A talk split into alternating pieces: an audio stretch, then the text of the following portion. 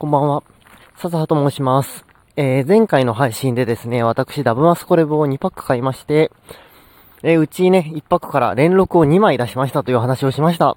で、出したらばよ、組みたいじゃないですかと思ってさ、再録されたら連絡下がるって聞いてたんですけど、下がってないんですけど、むしろお値段上がってるんですけど、というね、お話になります。いやね、うすうす感づいてましたよ、僕。発売直前？ダブマス2の発売直前さ、連絡めっちゃ下がったじゃないですか。で、思ったのよ。これ、ここで買っとかないと、どうせ上がるやろと思ったんだけど、まさかね、自分が連絡引けると思ってなかったから、全然見向きもしてなかったの。だって、ね、いくら下がったとはいえさ、7000、8000で4枚買うのってきついじゃないですか。うん、だからね、まあ、どうせ引けんやろと思っててさ、で、引いちゃってさ、おいおいおい、みたいな。なら欲しいやんってなったらもう時すでに押すし、はい。ね、連絡組みたいんですよ。けど、有効食ヘッジとかも全然ないから、組もうとすると結構お金がかかりそうで、うん、まあどうしようかなとちょっとね、ね、今悩んでおります。で、今ね、アウンとして出てるのが、うんと、僕今ね、リアニメートのデッキをモダン組んでるんですけども、まあ、あんまりね、僕の性癖に合ってないので、ちょっとリアニを解体して、まあ一部売ってね、そのお金で連絡を買い揃えて、えー、ジャンドあたりをなんか組もうかなと いうのが一つなんと、もう一つなんがね、えー、これ本を一泊買って、また2枚抜き連絡するというね、もう凶悪なんですね。この二つの案が今攻め合っております。はい。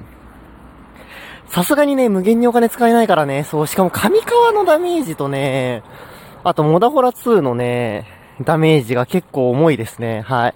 マジであのね、2段で僕多分20万以上使ってますからね。本当にあの2つで。これはね、非常に財布に厳しいです。そう。だからそこのね、ダメージからちょっと回復しないといけないのでね、お金が無限に使えないんですよ。ちなみに皆さんダブマスどうでした？でもダブマスのさ、あの悪口とかはちょっとここではね、言わないんですけれども、ダブマスどうですかね、皆さん。ドラブやばない？いや、また悪口言っちゃった。ドラブやばない？